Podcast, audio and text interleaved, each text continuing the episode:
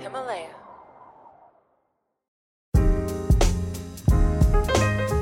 传递经济学的最好方法是应用，而非讲授。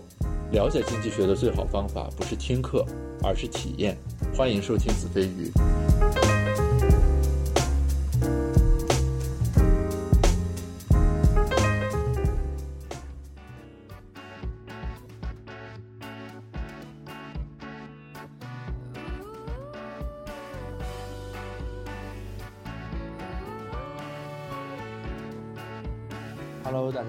欢迎收听本期的子非鱼，我是 Gareth。今天和我一起聊天的呢是小宁，他是我的高中同学，我们俩是十多年的朋友了。小宁的教育经历很独特，他八年的时间读了两个本科学位，而且其中第二个本科目前还在读，是在一家叫做 Minerva 的互联网大学。这家大学会安排他的学生在本科四年间去全球的八个地方巡回读书，没有线下的校园和实体的课堂。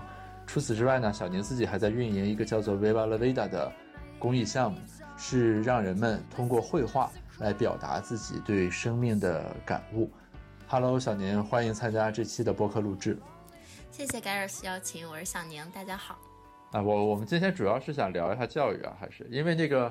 我我作为读了四年本科加五年博士的人，然后你作为你读了几年，你到现在本科还没有毕业是吧？读了八年本科还没有毕业，但是我毕业了一个学校。对，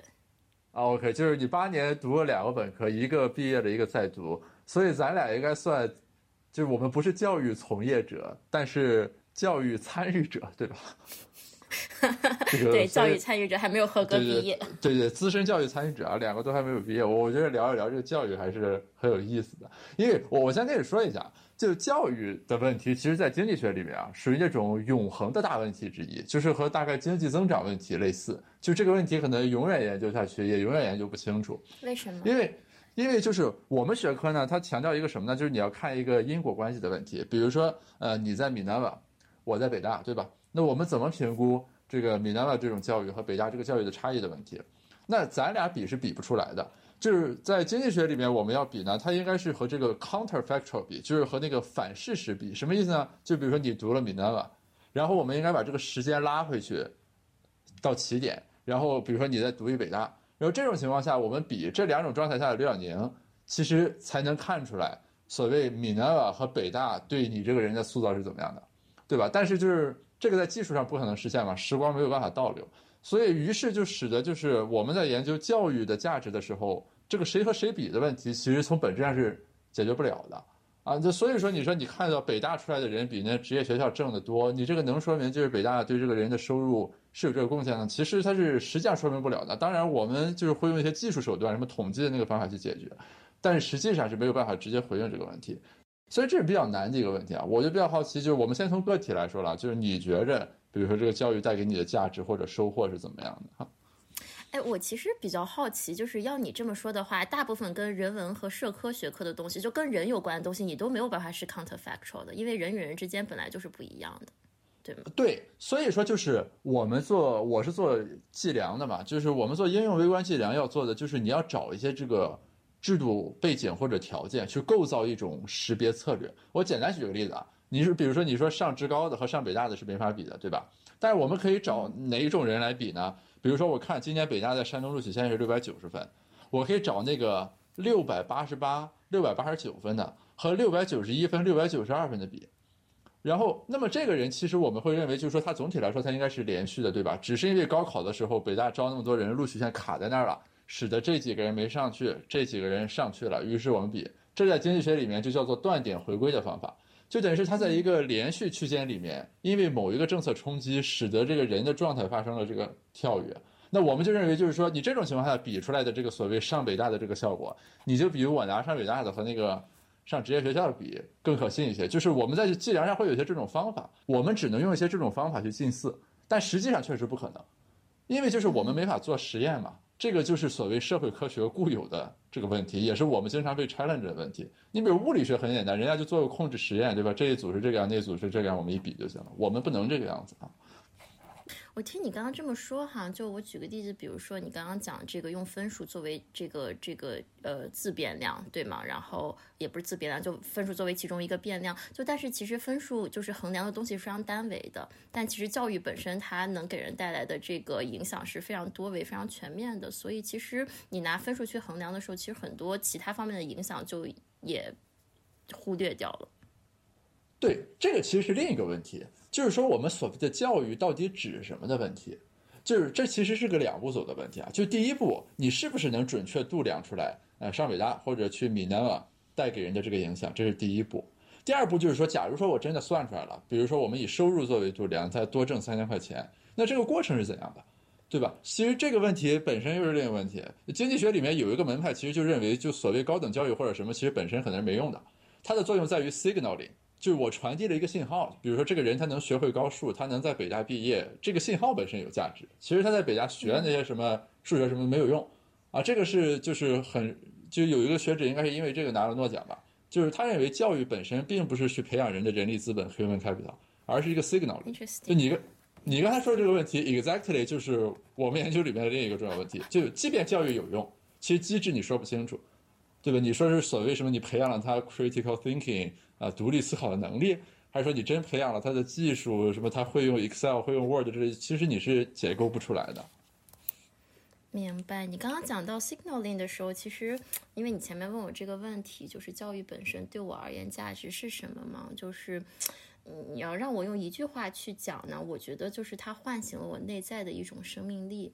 呃，它唤醒，但是它不是创造这个生命力哈，就是，嗯，就其实大部分的这个古典的这个哲学或者宗教，其实都讲，就是人本身，你像基督教里面讲，就是人是按照这个神上帝的样子造的，然后我记得古希腊哲学里面柏拉图也讲说，就是我们本来其实是一个完满的人，只不过后来忘记了，然后等等等等，其实，嗯，我我是觉得就是。在我去，当然就是 Minerva 这段教育历程对我来说，相对比之前就是呃在对外经贸读本科，我觉得可能对我的影响更大一点。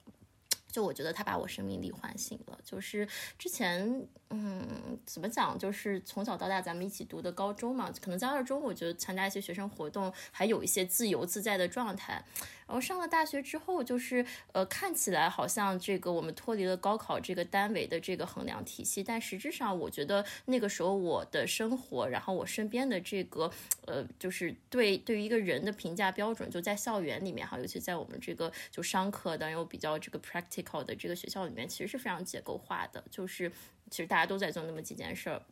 呃。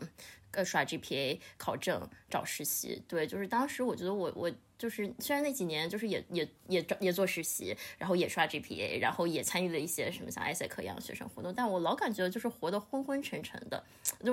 我我不知道为什么就很多东西我我我试图用语言去表达哈，但是我觉得其实很多真正很本质的东西，就语言其实很难去描述的，呃，然后但是在 MENIVEN 呢，就是四年走了很多国家。对，就是我们，我们按说我们应该去这个七个国家读书，但我自己最后我就选择了三个哈。但是我旅行可能我自己出去玩玩了，可能三十多个国家，然后看了很多东西，然后真正跟很多不一样的人，不一样但是有内在生命力的人，每天一起生活打交道，嗯，就是我觉得我找到了一种自在的生命状态。对，就是我觉得这可能是这四年你让我总结，就是如果能用语言表达，其实就是大概这样一个价值。就是你所谓的这种对生命状态的呃唤醒啊，就是呃这里面其实还是有两重因素，就一个是说所谓米南瓦的这种设计，另一个是说你这个主体本身是具备这种你自己有一种可能被唤醒的愿望或者想法，或者说就回到一开始那个问题啊，就假如说你在对外经贸毕业之后，你没有去到米南瓦，那比如说你保研了，或者说你工作了。你会认为就是说这种唤醒就不会发生，还是说就你这个主体其实你一直在追求这种东西，只是说在这个环境里生长的可能更舒适一些。如果没有这个环境，你反正也会其他的路上殊途同归，最后你还是会变成现在的人。呃，我同意你后一种说法，就是我觉得教育一定程度上可以加速人的改变或加速人的唤醒，但它没有办法完全的，就是从根本上改变一个人。就你本来有这个东西，你就会被唤醒；你没有，它是不可能给你创造出来的。啊，对吧？你觉得呃你在治病，实质上你只是在嗯加速身体的自愈过程。你觉得你在呃受教育，但实际上你只是在唤醒生命那些本来就有的东西。只不过就像你所说，在一个更舒适的环境里面，你可能唤醒的更快，然后你活得更自在。不那么舒适的环境里面，就我相信，就假使我就是走了保研，走了找工作这条路，就那个东西它慢慢慢慢也会出来的。对，呃，所以所以你从这个角度来说啊，其实教育这个东西可能就没有所谓我们从基本面上去想的那么重要，或者说可能高等教育没有那么重要，因为你说的那个对自我的那种意识，或者你自己追寻自己生命的那个愿望，它可能主要是在高中及以前的教育里面建构起来的，对吧？对，就是我觉得，甚至其实家庭教育会更重要。其实我今天一直在想，因为你说今天要聊教育这个事儿，我就在想，就教育对我来说。到底意味着什么嘛？然后你刚刚讲说这个价值，我说生命力，就我觉得生命力这个东西，就我们来拆解一下哈，就是说你说一个人有生命力，有生命力，他得先是个生命。对吧？就是你生命，你是在大自然界中的一部分，但是我觉得就是很多人就已经失去了呃去感知、去打开感官、感知自然，然后去把自己作为自然的一部分，而不是那个那么强大的 personal ego，你能改变很多很多东西。就是呃，我我讲一个非常具体的这个经历哈，就是嗯，我在美奈沃，我不是从对外经贸当时修的财务管理，去了美奈沃之后，我就改修了自然科学。那我当时改的时候，我当时也没想那么多，我就觉得我对大自然很好奇，然后我当。是选了这个呃专业之后呢，我大二就读这个专业所有的这个通识课，其中有一门课就是地球科学，嗯，然后它呢是从宇宙大宇宙大爆炸一直讲讲到地球的形成，地球的每一个不同的阶段，它是很很热的时候的阶段，然后它是冰一样的等等等等等等，嗯，然后讲所有就是这个原子是怎么形成的，这个那个，然后有一天呢，那个学期我正好在那个阿根廷，对，那个学期我们正好 rotation 到阿根廷。然后，呃，我就记得有一天晚上，然后在那个布宜诺斯艾利斯市中心的一个这个呃这个花园里面，对我和我我和我两个同学，我们就一起出去，然后躺在草地上看星星，就一天晚上。然后最开始我们就一边唱歌一边看，然后后来就有一刻我就就是没有意识的，然后就闭上眼睛，就开始呼吸，对，就是很有意识的去感受自己那个呼吸，我就突然意识到说。哦，就是我这一刻吸进去的这一口这个空气里面包含着的一个氧分子，可能就是刚刚我旁边那棵草它吐出来的。我这一刻呼出去的二氧化碳，可能就是刚，可能就是比如下一秒就被这个我旁边的一棵树，嗯，给吸进去。所以其实我总以为我是一个非常呃独立的、封闭的、完满的个体，但实质上这个个体本身在跟宇宙的万物，嗯，流动、交换能量、产生联系，嗯。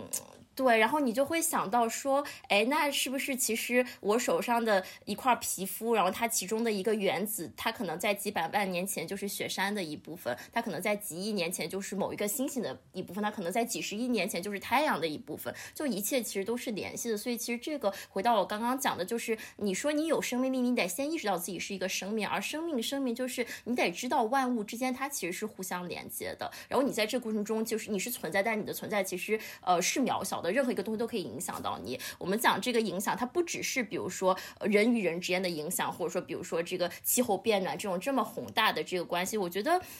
我现在种花种草就是。嗯，我我不知道为什么，但是我觉得就是我自己的心情、我的状态、我对这些花草的态度，我觉得都可以影响到它们的生长，同时它们的存在也可以影响到我。所以我觉得这种呃万物互联的状态，就是庄子不是说这个磅礴万物以为一嘛，就最后其实都是一体的。我觉得人得意识到这个东西，而这个东西，嗯，当然就是呃我在美奈沃接受自然科学的这个教育，一定程度上，它让我从。逻辑上理解了它这个底层是一个什么关系，但是呃更重要的是你那个感官得打开。就如果没有那天我在星空下面，就那一刻的这个，就是突然一下子那个连接产生了，可能我还只是从逻辑上理解，但你没有从身体感，就你没有一个体证的过程。对，所以我觉得就是这是，对，就我觉得生命力可能最底层就是所谓从道理之知到身体之知嘛，对吧？就是庄子什么野马也，尘埃也，生物之以息相吹也。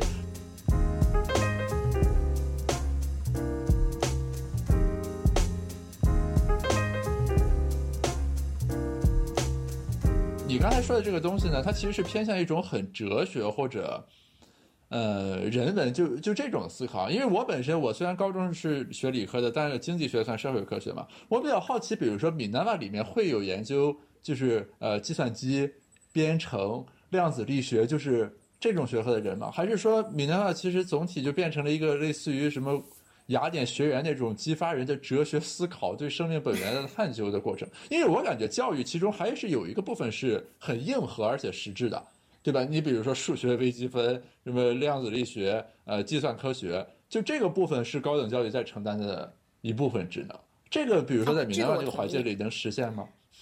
我同意。就首先哈，我觉得就是说，呃，我刚刚讲的很多其实是我的体验，对吧？但是呃，我觉得就你刚刚讲说这些量子力学啊，这个那个，实际上它是知识。就我认为知识可以加速你去更全面的体验的过程。如果你了解那个知识，嗯，但是我认为就是美奈尔它在就是它底层传达一些很不一样的东西。就除了我刚刚讲这个呃所谓这些体验，然后这些生命哲学的东西之外，我举个例子，比如说我自然科学，我上课第一天。老师没有跟你讲说科学有多伟大，然后跟你讲说说你怎么站站在巨巨人的肩膀上，说这个对吧？就科学让人们产生多大的进步。第一节课我们学的那个思维方式叫做，就是任何一个科学定律都有 the domain of validity，就是都有它这个呃适用范围。实质上，所以它告诉你科学是有限的。对，就是我觉得。可能 m e n e v a 它实质当然就是我们也学，就是我们上所有这个呃一个正常大学生上的课，我们有这个计算科学学院，然后也有人这个主修 CS 对吧？然后主修 CS 他也可以获很多奖，都有。但是我觉得他在传递一些不太一样的东西，这个是渗透在他整个教学方法里面的。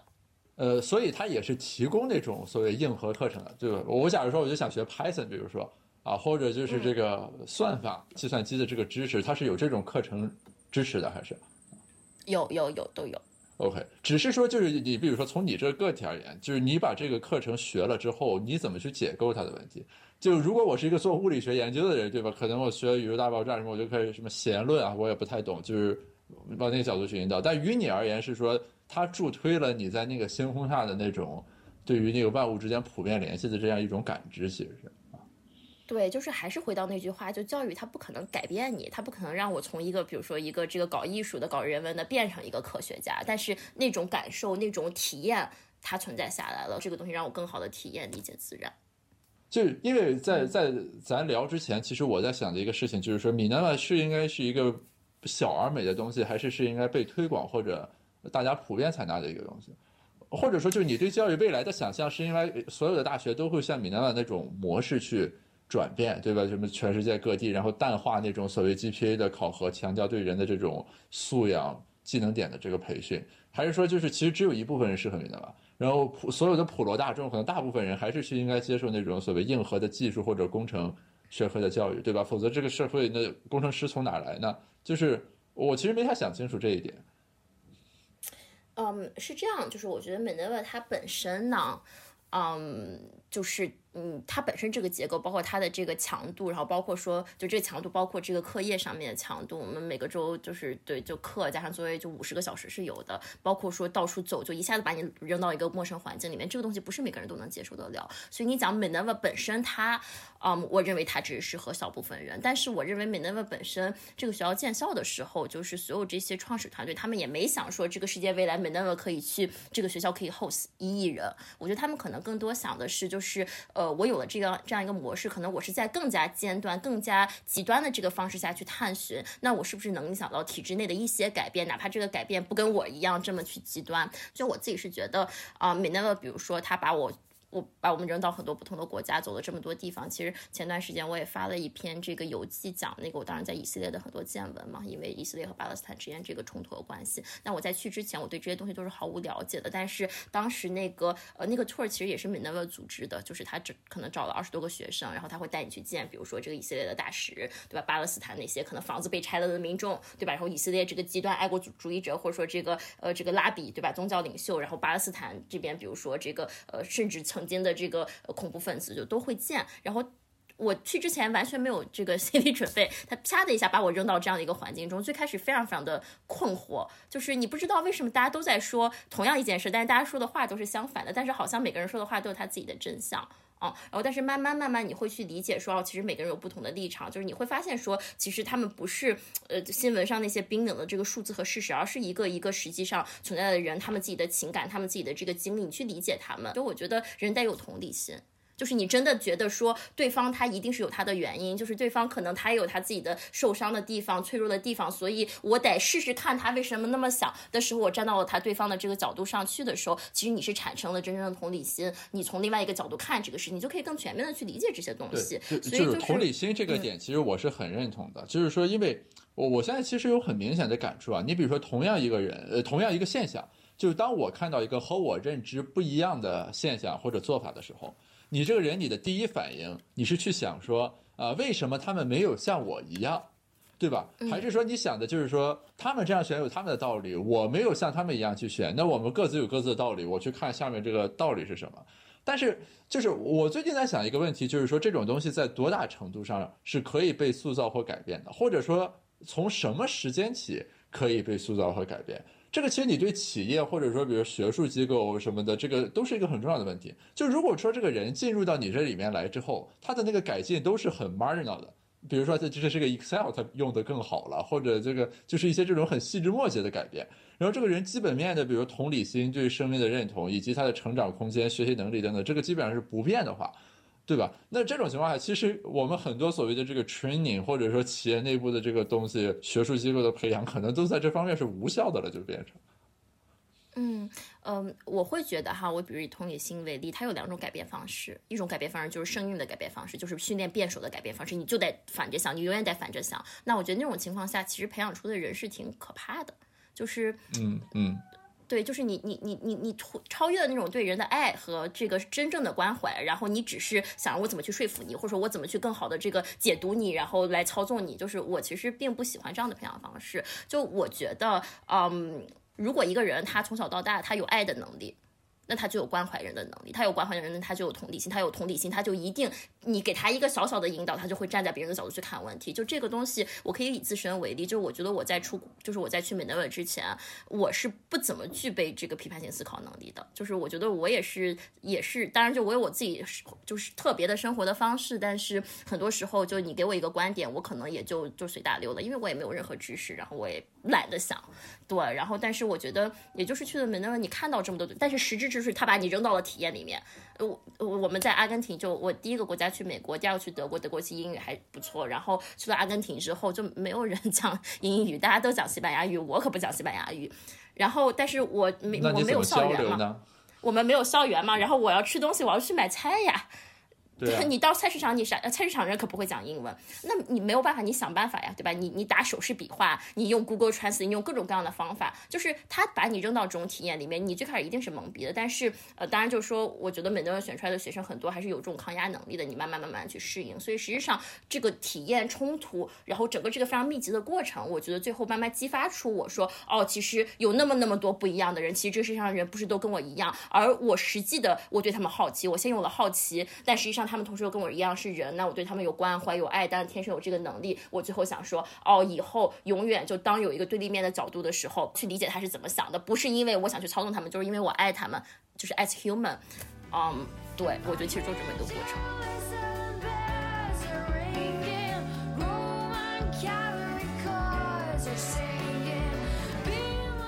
就是你刚刚说到这儿啊，其实我回想起浪浪给我的一个事情，就是你在选 Minerva 之前，你来北大找我聊这个选择的时候，嗯，我我当时其实总体是持否定和批判态度的。然后我我现在复盘啊，就我感觉我当时为什么是这样呢？是说我会认为，OK，Minerva 是面向未来的教育。于是我会去想啊，它在技术上成不成熟？比如说流媒体和视频这个技术，呃，online 的教学是不是能够满足教育的需求等等。就是往我更多的是说，我会往未来去想。然后我感觉好像 Minerva 没有那么成熟，它并不是符合我对未来教育的想象。但是其实刚才这个东西说下来，我感觉好像它是一种回溯的过程。就是在你描述你说的那些经验和体会的时候，我其实并没有更多的去想，OK 未来的这个教育什么虚拟教学、虚拟现实什么的这个东西，而是我会往回去想，就所谓什么呃雅典学院、稷下学社，呃，然后呃什么孔子，还有什么苏格拉底的提问，就诸如此类的这个东西，就好像是说它是对于教育的这个最初的形态的一种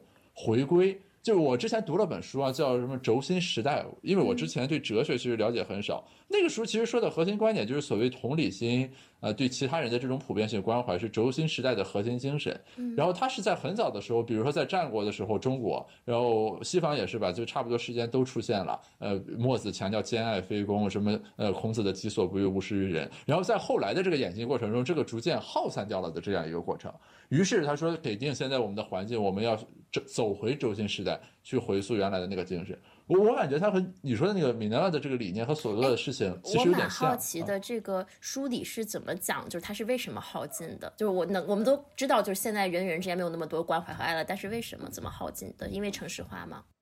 呃，他他那个书里是总结了很多原因，也包括你比如说我们这个政治的这个。就是这个 regime 的这个变化，因为你战国就是周，我对中国比较熟悉啊。咱以中国来说，就是你周秦之变，其实在中国来说是一个很大的变革吧。因为我们从那种就是分封的这个制度，走向了一体化的这个呃，就是单一制的郡县制，而且从秦朝一直到清朝，这种制度没有发生过根本上的背离。那于是说，你就在后来的这种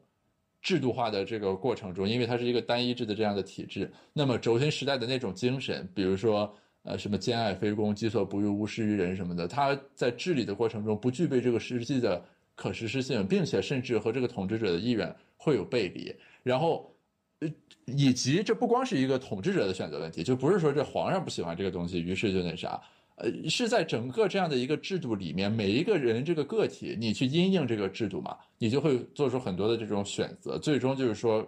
导致这个均衡结果，就是这个东西的这个。逐渐耗散，然后不同国家面临的问题不一样。我我记得他说印度还是哪，主要是因为外族入侵使得他这个文明断裂。因为这种轴心时代的这种想法指导下的这个呃政体或者政权，它抵抗外部入侵的能力和它动员军事力量的能力其实是比较有限的，对吧？因为你强调什么兼爱非攻、同理心，你就不是那种蛮族铁骑来跟你对打的时候你能抵挡得住的。于是它这个就逐渐的。耗散掉了啊！这个其实给我很多启发，因为我之前读哲学读不下去，我读这个书才发现，就是哲学其实它，它并不是认为我们这个东西是在螺旋上升，或者呃，就是总是在往前走的。因为经济学其实总体观感是说我们是在进步的嘛，对吧？就经常看那个什么 GDP 曲线，前面是平的，工业革命之后陡峭起来，或者什么中国平的，然后改革开放以来涨起来。就经济学总体会认为，就是说我们叫做我们研究的问题叫做短期经济波动和长期经济增长。就我们好像有个鲜艳的认识，就是说，反正 in the long run，人们是在往前走的。但这个哲学这个东西给我很大的冲击，是说，哦，原来是那个时候轴心时代是呃某种意义上是比较好的，然后后来全都是这个往回走的过程。于是我们现在面临全球化过程中这些乱七八糟的东西，我们要去回溯轴心时代的这个精神。呃这就读那个书的体验和你刚才讲米奈瓦的这个过程，其实给我是类似的这种感觉啊。嗯，就是因为我其实一直在回想。就是当时为什么你来找我聊米奈瓦的时候，我给出的是非常 strong 的反对意见，或者是巨大的不信任啊。就是这个个人判断为什么会翻车，是我一直很感兴趣的一个点。我我我其实现在想，就是说刚才我想的那个问题，就我当时完全没往所谓的所谓底层教育的这个因素，或者他那个教育理念怎么样，比如说唤起人的生命力，就是这个当时没有在我的认知框架里。如果你在那个时候跟我说这套东西，我肯定说这是玄学啊，跟算命是一样的。就扯些有的没的，你这高等教育对吧？你讲这个东西，那编程谁来教对吧？这个就是我肯定想的是这种问题啊。但是就现在站在现在回溯，我是很能理解这个。嗯，而且其实我觉得 Minerva，嗯，怎么讲就是嗯。就我举个例子哈，就是我们比如说在普通这个大学，如果你是一个物理学生，然后你可能会花一整呃一整年的时间，然后学量子物理，然后花一整年的时间学这个经典力学。然后在美奈沃，其实很多东西它会浓缩成一个学期的一门课，然后但是更多它会嗯就告诉你说有这么一些东西，然后但是它会在这个呃作业的过程中，然后 project 过程中培养你一种能力，就是你能去对你感兴趣的，就是你首先你知道你什么叫感兴趣，就你能觉察到说哦我其实喜欢这个。东西，然后你慢慢会去呃，就是。就是自己 develop 一种能力，就是你可以去呃把这个东西用自己的方式研究一下。就是它其实实质上教你的知识并不多，然后但它它告诉你底层有，就它告诉你这个学科有什么，然后你自己去研究。所以其实我们在大四的时候有一门课，就是你在那个学期开始之前，你告诉你的这个本科本科的商，你告诉你的这个导师，就是你想研究哪一个方面，然后可能比如两三个学生研究的东西会比较像，然后他凑凑起来就就你们想研究这个方面，给你请老师。对，所以其实还是蛮就是 customize 的一个过程。OK，对，就就就就是这个过程，其实它是很重要的，是在于什么呢？就是它等于你让这个人认识到自己的效用函数，对吧？就是或者说就是在你的那个兴趣和好奇里面，在你的这个生命价值里面，每一个这个东西处于什么样的位置，然后你其中最喜欢的那个是什么？因为因为我们学科啊，你比如说经济学，它这个观点，它是认为就是说你有一个效用函数，就是你知道我想吃苹果，我想吃桃儿啊，那现在桃儿和苹果多少钱？你一共有一百块钱，你买几个桃儿几个苹果？但是它前面这个先验的假设，就是我想吃苹果还是桃这个东西，其实本身是个很难达成的东西。特别是你比如说我，我在光华有这个很深的体验，就是大家一进来之后，你就进到了一个锦标赛 tournament 里面，嗯，然后大家就去 compete，对吧？就是我要申投行，申什么乱七八糟的这个东西，大家就去比。但是回到最后，你说大四毕业的时候，大家去了投行，这个时候你如果问一句你为什么选择投行或者什么的，其实很多人是从头到尾没有对这个问题有过思考的。嗯，就我们平时说你这个 choice，你做选择是说我基于我的偏好，基于约束条件，我做一个选择。其实就是，但现实情况更多的来说是，很多人还没有想明白自己的那个效用函数长什么样，啊，但是这个选择已经在往前推着走了。对，就是你从这个效用函数这角度解读，我从我的这个角度解读，就是我觉得就是在这个时代，大家用脑子太多了，但是你用心和身体去感受的太少了。实质上很多东西，我觉得一上来就你进入社会或进入学校，就是大家就往你脑子里装各种各样的东西，很多结构，什么是好的，什么是坏的，价值观的判断，然后你应该做什么等等，然后你就你就跟你的这个心跟你的感受能力 disconnect 掉了。这个时候，哪怕你的身体、你的感受告诉你说你喜欢这个，你根本不相信，就你更愿意相信你脑子里面那些别人给你装进来的东西，你不愿意相信你的身体和你的心的感受而而。且我跟你讲，就是很多人在后来会回避自己对这种东西的真实感受，因为它有可能和你脑子里那个东西是有冲突的嘛。嗯所以你这个人其实是会回避的。因为你，你比如说，这有的同学，呃，就师弟师妹了，他来问我他的职业选择的时候，比如他说他想当呃公务员，问我什么想法，我说那你当公务员你要有一个底线思维，对吧？假如说你，比如说你干到五十岁还是六十岁的时候，你担任呃青岛市市南区政协副主席退休了，啊，你你接不接受这个事情？这个时候很多人就会显得面对这个问题很 struggle，因为就是他不愿意去直面。这种类似的问题，他脑子里有一套，比如说，OK，我当公务员是为人民服务，然后他是一个事业单位，呃，待遇比较好等等，然后他有这样一个框架来描述这个东西。当你以这样一种很 sharp 的东西去打到他那个很底层的问题的时候，很多人其实对这个东西他是一种回避的态度的，就好像他认为说我把这个东西说出来很不 decent，然后就影响了我对这个原来的认知。去投行或者什么的，很多人其实都是这个样，也包括做学术的啊，就是。因为你被灌输的那个东西太强，使得你其实回避你对他的那个真实体验。就是大家感觉做学术很崇高，那我读了博士我就做学术的。那其实如果你完全不喜欢的话，这个过程就就 totally 是在对，折磨自己对我同意。实质上，呃，我当时自己也面临过这个问题，就是我在那个 Minerva 读大三的时候，那个时候我依然想进投行，依然想进呃咨询，我依然在面麦肯锡和高盛，嗯，然后直到就是有一天，当时我跟你之前讲过嘛，我在墨西哥旅行，就我怎么开始做 Viva 的，其实就是当时呃突然有一天我我。跟那时候的男朋友吵架了啊，然后呃，然后但是就是那天做了一个噩梦，噩梦醒来之后，我就突然感受到，就是我跟呃当时的那个男朋友，就我们之间产生的一种联系啊、这个联系让我觉得说，因为我们当时面临一个这个困境，就是呃，我当时毕业之后，我不想留在美国，他是美国人，他也不想来中国，我们就好像没有未来一样，没有未来，你就总会问自己这个问题啊，都没有未来，我们干嘛还要继续谈恋爱？我们干嘛还要呃，就是相当于你在一起时间越久，你未来这个分手的时候伤痛就越多嘛。但我那天我突然我感受到我身体的这个感受，我感受到我在身体上面跟他有一种连接，或者在心灵层面跟他有一有一种连接接的时候，我就突然意识到说，哦，这个连接存在的这个当下就已经就是所有东西都值得了，就是你不用再去想未来那个结果。当然，你有结果更好，但实质上你当下的每一秒，你拥有这个东西，你的这种体验和你所付出，这就已经是对等值得的。所以我那时候其实我问了我自己一个问题，就是如果这是我跟另外一个人之间的连接，那我跟我自己生命之间是什么样的连接？就换句话说，就是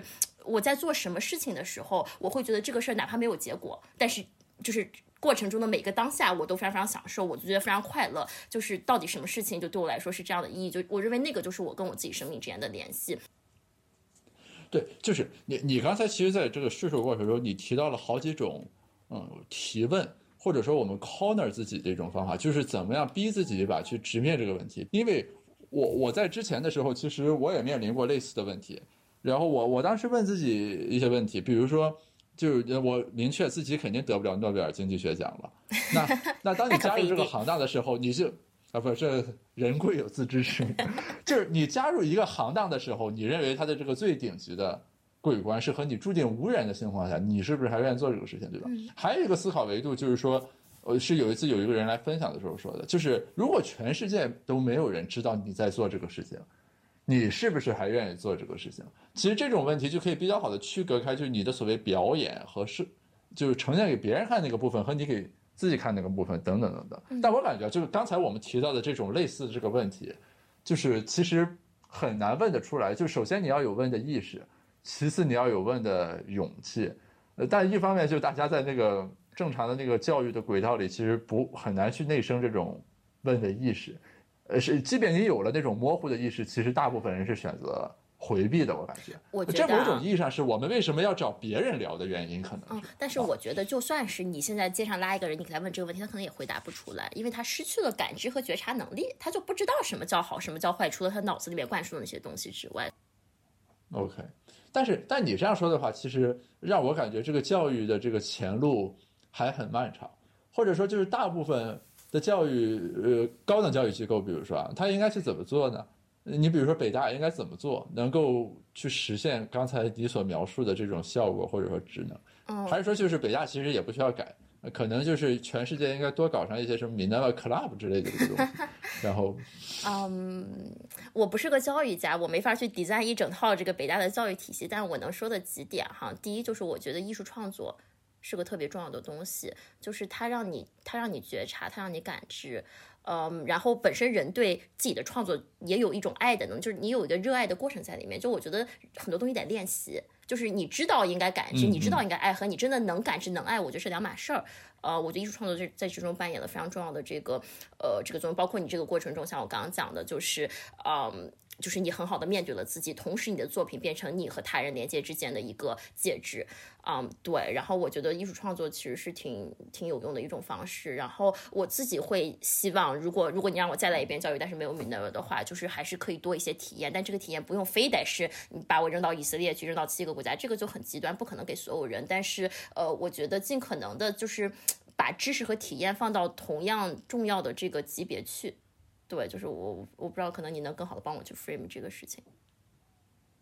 呃，我我我我我觉得你说的很清楚啊，就是这个我我其实是能 get 到的。嗯。但是就是回回到我们一开始说的那个东西，就是如果这个东西在高等教育之前，很大程度上已经被内生的决定了的话，啊，其实就是也就它到底是在多大意义上很重要？那你要这么说，我其实，在做了 Viva 两年之后，我这个我这次疫情期间我才开始画画。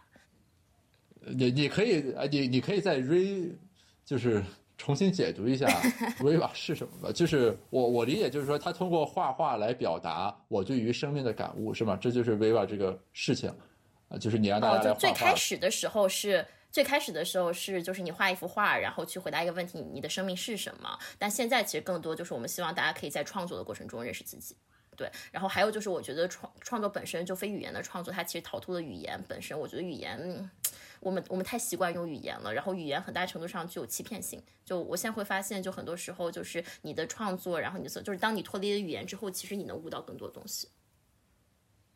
啊，这这个我很认同，而且是这样的，就是这个语言本身有欺骗性，呃，跨越语言的交流的时候，就会让这个欺骗变得，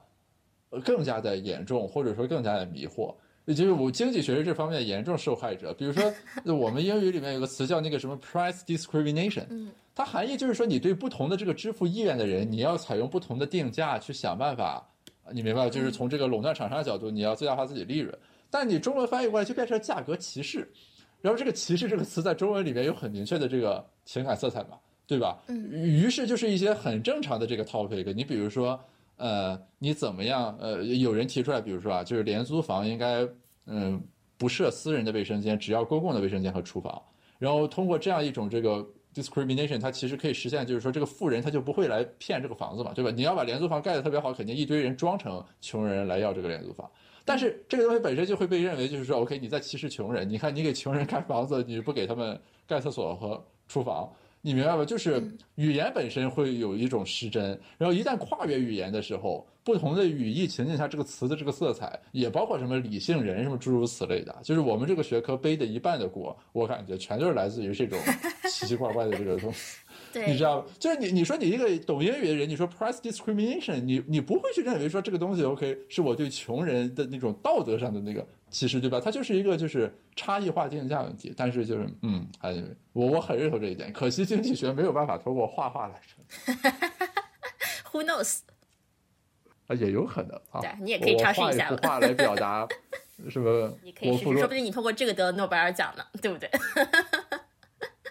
所所以，那你你现在这个 Viva 就是是以什么形态在运作呢？就是大家把画传到你的那个平台上，然后。对，目前就是还是就是我们会做很多线上线下的活动，然后大家在这个活动里面，就我我们有我们有个角色叫实验家，就实验家这群人呢，就他们也很相信 VR 的理念，但他们又不是我们的工作人员，然后他们就到处去做，不管是坐在街头还是 host 一个 workshop，然后请人们画出的生命，在过程中可能会有一些互动，比如说大家之间的这个交互，对吧？大家之间的这个交流等等，然后。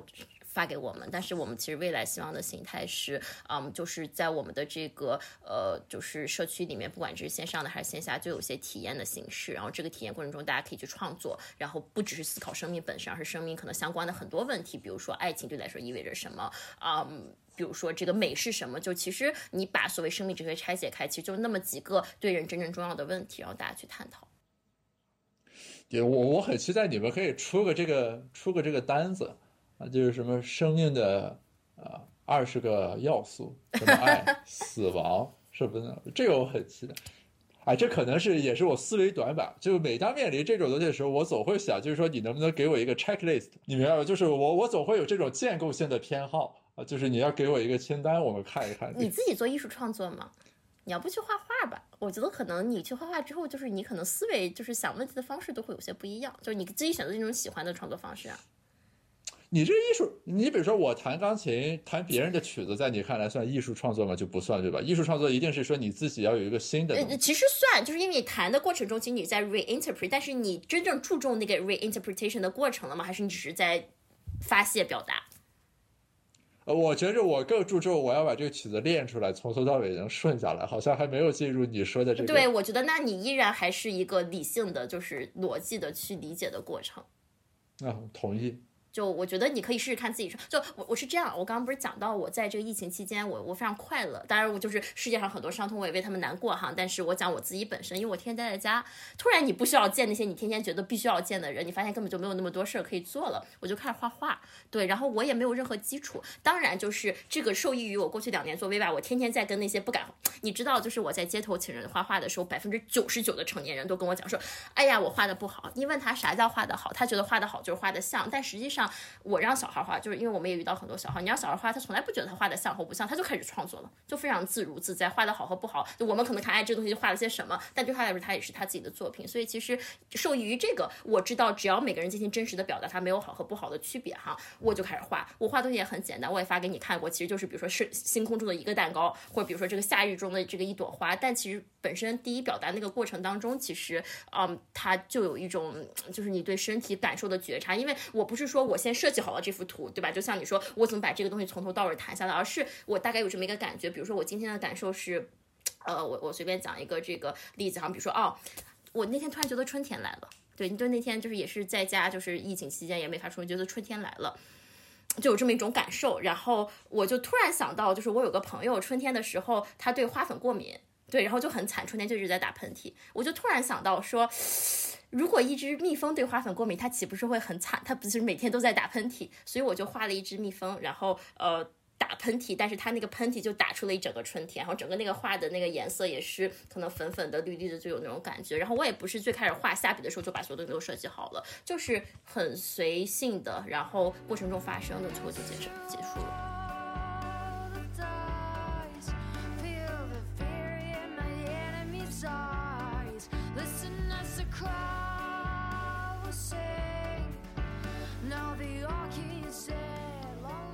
我我感觉这些年来，我在这个方面是有所进步的，但是就是似乎呢，还这个啊，以你以你的 level 来看，还有很大差距。你你如果让我的感受来说，就是说，你如果明确的告诉我，今天有这么一个活动啊，你需要就是什么，我可以调用这个能力，OK，然后我也可以去参加这个活动，有所收获。但是，就是我的默认状态可能不会处于你所说的那种，就是你去捕捉身边的那个东西啊，可能是科研造成的后遗症吧，我不知道啊。那可这个东西对你科研有什么负面影响吗？那这可能就是脑子里的概念形成的，因为你一般做科研来说，我们比较强调的是说你要排除外界的干扰，就是大部分科研工作者啊，你会以什么为自豪？你会说就是我抗干扰能力强，比如说我在菜市场里面写论文，对我。没有影响，我照样可以写论文等等。那那这种对于专注或者说排除外界影响的这个强调，某种程度上它可能会蔓延到一些其他的方面，你明白？但这里有个 trade off 啊，就另一方面是做科研的人一定要有好奇，对吧？否则你的 idea 就没有了，你就只能去 follow 别人的文章。就所以说，就等于我们面临一种张力，就是你既要内敛，然后要凝神聚气，就是我很 concentrate。但是你又要去捕捉外部的东西，你要有好奇，否则你就没有内生的那种研究的 idea，你就很干瘪，你就只能做一些就是那个呃食之无味的东西啊，就是做了和没做可能没有那么大的差别。所所以就我我感觉，但绝大多数的人是因为什么呢？是说你面临的更大的挑战还是在于收心，就因为很多人把好奇或者说观察身边当做一个。很 general 或者不太需要什么能力的东西，那我就是看嘛，对吧？我在街上溜达就去看。但是你说你要坐下来三个小时写论文不看手机，这个东西他就会认为比较难。所以我们用力的方向，或者我们就博士生自我反省的方向，对吧？大家一般反省是会说，哎，我最近不够努力啊，我不够专注，我这看微博看多了，就大家一般会这么反省啊。但是，另一方面的反省其实是会偏少。同意，但同时就是我觉得它本质上。不冲突，就是我觉得你打开感官的这个过程也是一个专注的能力，它只不过是专注你的当下，然后专注你身边的环境，专注你身体的感受而已，只不过专注的东西不一样。对，就是其实最近除了你之外，不止一个人跟我提到过这个概念，叫做就是切断联系，专注当下。OK，但就是但这种稍带玄幻色彩的这种，啥叫切断联系？就就指的是说，你不要想那么多嘛，就专注当下嘛。就是你切断你关于未来，因为很多人他一想这个问题，他就会想好多好多东西，对吧？我这个明天、下个月、今年，我这个东西怎么优化？我现在做这个决策，那我以后是不是就不就然后这个东西就没完没了了？然后好几个人会提出，就是说作为一种思考方法，就你把这些甩掉，我们就是说 focus 在现在这个时点上，你作为这个个体，比如说你和这个事情的交互。但但是这个方法对我而言有难度啊，对我而言有难度。前两天我有个朋友跟我讲了一个那个也是应该庄子里面的一个故事，对，然后好像就说一个人在吃橘子，对，然后然后庄子就评论嘛，就说就是当你在就是用心吃橘子的时候，这个你和橘子都在，但是他说这个当你在吃橘子的时候，你比如说你在想未来的工作，你在想昨天的这个感情，橘子不存在。你作为这个吃橘子的人本身也不存在，就是我想起我当时呃做 meditation 的时候，因为有时候我会用那个 app 做 meditation，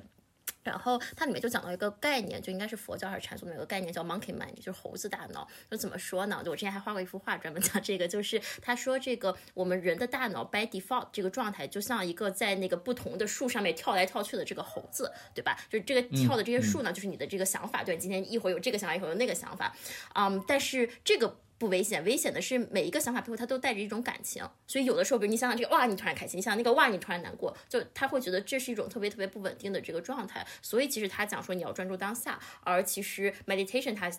就是就是用的方式是你专注呼吸，然后可能你专注呼吸之后，你慢慢你把你整个人打开之后，你就不用再专注呼吸了，就你就有这个专注这种能力了，你就可以再专注，比如你身体的感受，你周边的这个环境等等等等。所以其实我觉得也不是说切断联系，就反而其实专注的过程中，你是在跟某些具体的东西产生非常深刻、非常具体的联系，但是只是你就不被那个 monkey man 再带着走了。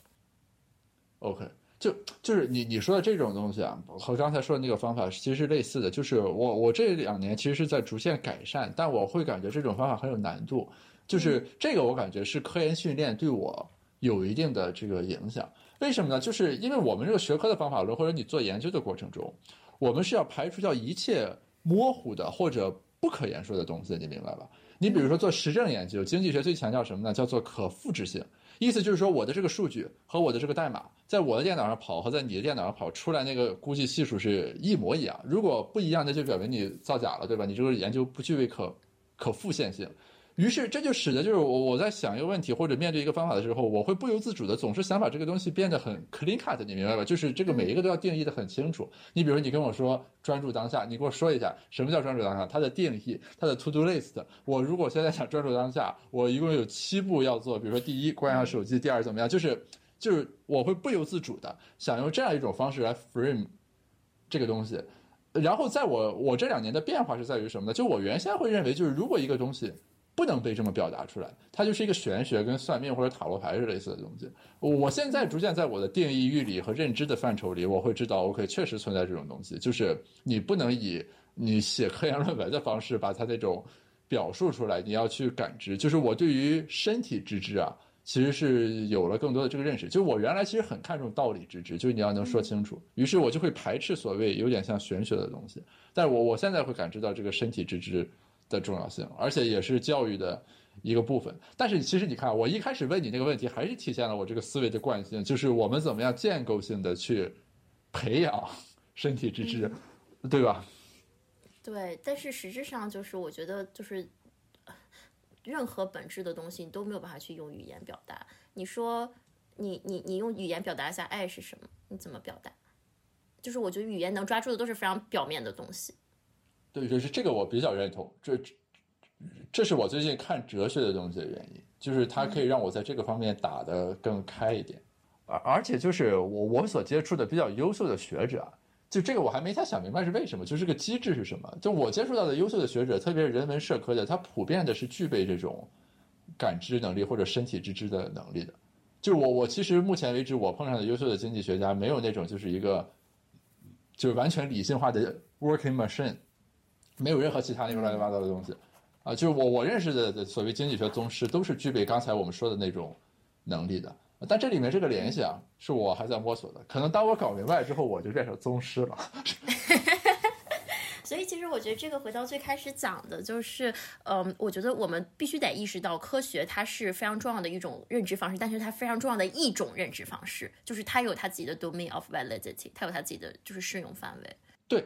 因为因为你看啊，就是你你我们一开始谈到经济学怎么看教育的这个呃回报或者收益，对吧？就是 return on education 是经济学很重要的问题，但其实我们看的角度就比较窄。我们最常用的指标就是收入，就是那你受了五年教育和三年教育，你月工资比如说是不是更高？刚才我们讨论的那个范畴，绝大多数其实是在我们学科之外的，因为它没有办法被测度。你比如说，那我做个问卷测量这个人的身体知知或者对生命的感知力，你固然你总可以去设计，对吧？就是我问你一些问题，看你怎么答，但是你这个是测不准的嘛，而且大家也不一定。哎，那我问你一个问题啊，那你觉得在这个角度上，你认为经济学可能就很难去呃理解或者去这个检验我们刚刚讲的这种更加怎么讲，就是不可测量的东西，还是实质上我们可以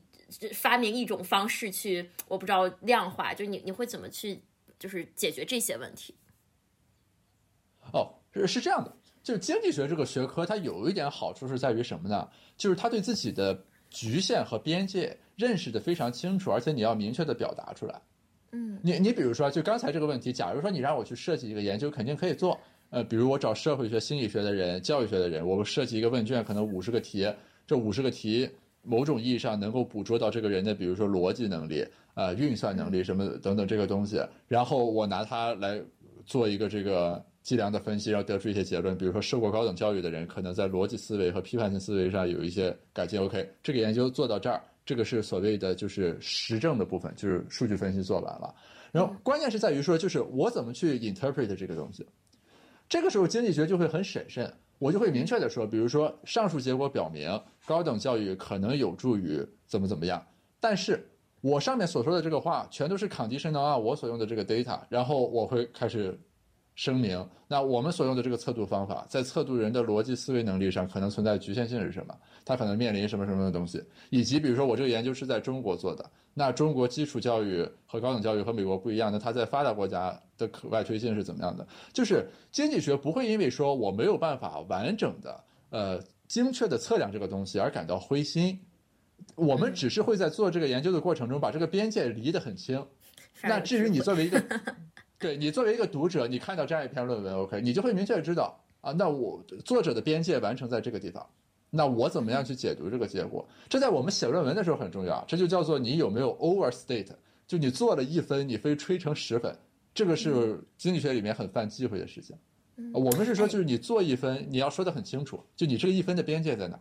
嗯，你突然让我有个 idea，我觉得之后可以做一个展览，然后这个展览呢，就是同样的这个对象，然后经济学用经济学的方式去这个测量，然后给到这个非常数据、非常理性的结果。完了，你再找一艺术家，然后同样也是对话这个过程，或者对这个对象产生一些这个质询、探讨探索同一个话题，但他用这个更加模糊的、更加主观的，然后更加这个怎么讲，就是不 clear cut 的方式去表达，然后放在一起，我觉得可能会有些，我不知道，可能会有些比较有意思的对比。呃，这个 exactly 就是我这个博客也在尝试的东西啊。嗯，就你刚才说那个，我也认同啊。就是我认为经济学的方法，你也包括艺术学的方法，关键你要在对比中这个呈现，就是我们对同一个主体，各自你用什么样的方式去，比如说处理这个 input，对吧？然后产生了一些什么东西，就是我觉得这样是最好的去呈现你不同的思维。和方法的一种方式，相比于就是我开一个 seminar，比如说我讲两个小时，叫做经济学方法论，这个就很无聊，对吧？嗯嗯嗯，对，人看到两个极端的时候，会更加明白它其中的区别是什么。当然，反而你给他一种方式的时候，他无法去，嗯。对，我我我我最近在我我最近在尝试一个东西，叫做背对背阅读，就是比如说我们几个人，我们选一本书，然后就大家都感兴趣，反正也不是学术著作，就是大家都能读得懂，然后我们就各自读。读完了之后，每人写一个 Word，你也可以是一页的，也可以很多页，反正你读完这个感受，然后我们先各自写完，再发到群里来。然后这个时候你就会对比发现，就是对于这同样一本书，不同的人在各自的这个框架体系里面怎么去解解读这个东西，其实就是很有意思。这个和你刚才说的那个过程其实也是比较类似的。就我我现在比较喜欢这种尝试，因为它可以以一种最 sharp 的方式来呈现你的这种差异与不同。嗯，这我同意。那我觉得你可以这么解读一本书，你们也可以这么解读一个人，就是让不同视角或者有这个非常这个这怎么讲，就是非常明显就是这个学术或职业视角的人，然后去从不同的方面解读一个人。那我觉得给到，嗯，给到的东西应该也会挺有意思的。那你得这个人愿意提供信息来被我们。这可以是一种新的，我不知道，就是不能叫这个心理学的这个方式，但是了解你的方式，对不对？就可能你从更加理性的角度了解我，他从更加艺术的方式了解我。啊，但但是其实就也有一些别的这个，也有一些别的方式，比如说这个呃，我们一起看综艺，然后大家各自用各自不同的这个方式去解读。那 就我跟你说，我之前看那个咱国内有个综艺叫什么《偶像恋》，其实就是就是选秀，他大家什么，比如说互相投票，谁和谁一组，然后最后选几个人出道。然后我看的时候呢，你知道我怎么看呢？就是我把所有的这个人的表演环节都跳过去了。就他只要那个音乐一起一开始跳舞，我就过去了。我就专门看它里边，比如说这个分组的时候，当你先出来了 leader，leader 选谁来当队友，对吧？因为你组内既是合作又是竞争嘛，就是不同的组要 PK，组内又得选，那你选强的人来还是弱的人来，以及大家这个投票是不是投给谁？我就感觉这这就是我们博弈论里面研究的内容嘛，对吧？你是不是在做人体实验嘛？对，这我感觉啊，这就是一个很好的这种大型的。这叫呃现场实验吧，就是这一百个人，而且这个地方是很真实的，就他和在实验室里什么，我找一百个人，你们十块钱，大家玩那个游戏是不一样的嘛。然后我我别的同学就是资深综艺爱好者，听到了之后就会感觉就是难以想象，因为他们说就是他们说我看的那个内容是他们看的补补集，你明白？就他们最重要的是那个爱豆的，就他们反而不看，你们反而跳过，对吧？对。对这个流程性的无所谓嘛，什么谁分到哪组的什么就快进啊，就是我觉得是可以的，就是所谓借题发挥，就是同一个标的，大家各自在这个标的的基础上用你的那个框架去。实质上，这就是我们。我们认知世界的方式，就每个人都有自己非常非常独特的角度。但实际上，我觉得另一方面，其实就是再扯回教育哈，就我觉得人得培养自己独特的角度。就我前两天不是也是做 Viva 这个画画的这个 workshop 嘛，然后我其中加了一个练习，加了一个什么练习呢？就是。因为我发现大部分人就是上手就是不敢画，然后觉得自己画的不好，还是那个问题，觉得自己画的不像，他觉得这是唯一的这个评价标准。我就上网找了一个 project，这个 project 叫 The Sheep Market，就是羊的市场。然后他就就这个艺术家，一个英国的艺术家哈，他就上这个 Amazon 上面找了一万个人，然后每个人给他二十美分，让他去画一只头朝左的羊，但是你要就画你自己的头朝左的羊。结果他发现收上来的羊就是个个全都不一样。然后我在那个 workshop 上，我就把这些羊展示给大家，我说。That's the sheep market。我说你现在有三分钟的时间，你得画一只羊，但是你得画一只你自己有独特视角的羊，并且你要告诉我这个羊为什么。就是为什么这这是你的视角的羊，或者说这个羊本身为什么独特？所以其实我觉得，呃，一方面就是很多时候我们，呃，我们我们我们我们不具备这种，或者说就是就是没有批判性思维的人，他不具备这种辨别不同人视角的能力，他会觉得我是对的，你是错的，就这种二元论。另一方面就是我们已经失去了自己独特的视角，就反反而就是那个我们刚刚讲脑子里面装的这些逻辑啊、结构的这个东西被这些东西完全填满了。是的，就是就是。所以说，你你那个 Viva 的，你从这个角度来说，就是他会去唤起大家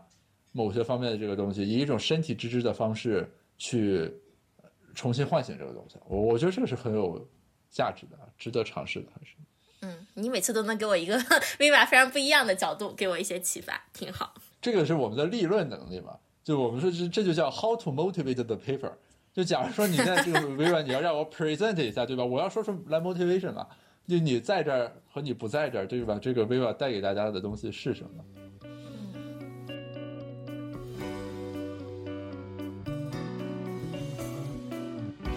非常感谢小宁今天的分享，他从自身的经历出发，给我们讲了很多在教育过程中的身体之知，而不是单纯的抽象的理论的道理之知。我听了之后，其实很受启发，有很多是我之前从来没有想到过或没有感知到的事情。今天我们的对话从教育出发，最终却不仅局限于教育，还涉及到了哲学，涉及到了人生的体验等等等等。感谢大家收听这一期的子非鱼，我们下期再见。